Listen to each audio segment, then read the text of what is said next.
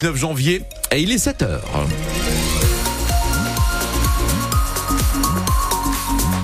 Et Bradley, déjà une première information concernant la, la météo température à Arras, on est en dessous de moins 10. Moins 12,7 degrés selon euh, Météo France. C'est très très très très frais.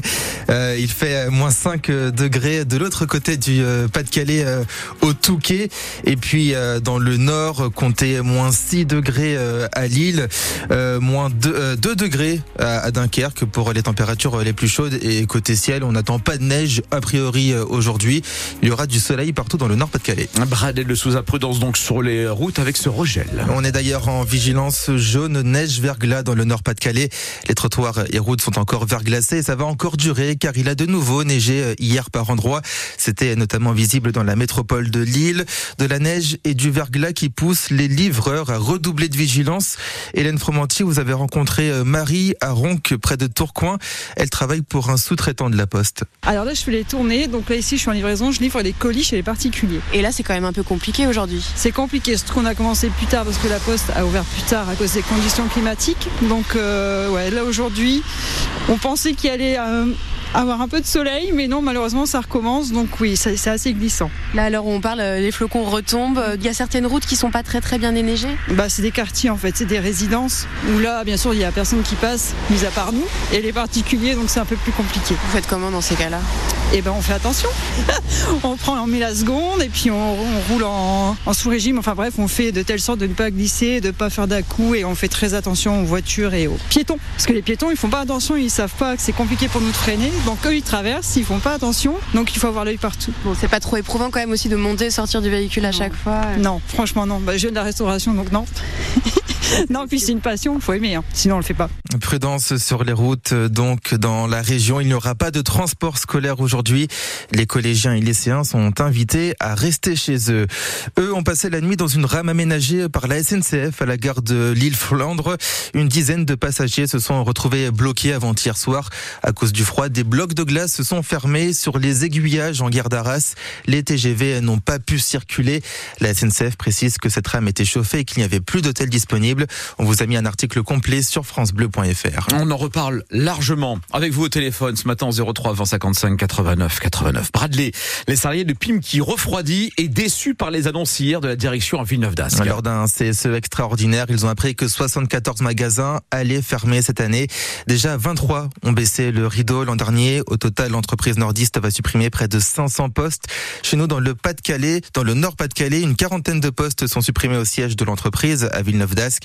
La direction évoque des problèmes de fréquentation de ces magasins et la crise du secteur du prêt-à-porter. Là aussi, on vous a mis un article complet sur francebleu.fr. La direction du CHU de Lille évoquait la semaine dernière des problèmes de personnel dans sa maternité, ce qui l'a poussé à transférer des patientes et leurs bébés vers d'autres hôpitaux de la région et en Belgique. Elle fait une mise au point ce matin. 78 transferts ont été effectués l'an dernier sur les plus de 5000 naissances. C'était 121 transferts en 2022. Là aussi, vous avez tous les détails sur notre site francebleu.fr. Un système de garde pour les enfants, des compensations. Hier, une centaine de policiers ont manifesté devant l'aéroport de Lille-Léquin. À six mois des Jeux Olympiques, ils demandent plus de visibilité car Louise Forbin, ils seront tous mobilisés. Installés sur un rond-point, les policiers distribuent des tracts aux voitures. À six mois des Jeux Olympiques, ils ne savent toujours pas à quoi va ressembler leur été. Christophe est policier à Valenciennes. C'est inquiétant de se dire, ça fait euh, quand même quelques années qu'on sait que les Jeux Olympiques arrivent. Voilà. On est une grande administration, c'est l'incertitude. On n'a aucune idée euh, de la façon dont on va être euh, traité, quelles seront nos conditions de travail. En fait, il y a une incompréhension générale. Plusieurs policiers se plaignent également d'un manque de reconnaissance alors qu'ils s'apprête à passer un été intense. Soisy Canrio travaille à la police scientifique. On sait qu'on est au service de l'État, mais l'État doit aussi reconnaître un minimum de droits. Nous sommes aussi des salariés, nous sommes aussi des humains, nous sommes aussi des papas, nous sommes des mamans. Donc à ce titre, on a aussi le droit à un minimum de reconnaissance et de considération. Le sujet de la garde des enfants est une grosse inquiétude pour les policiers.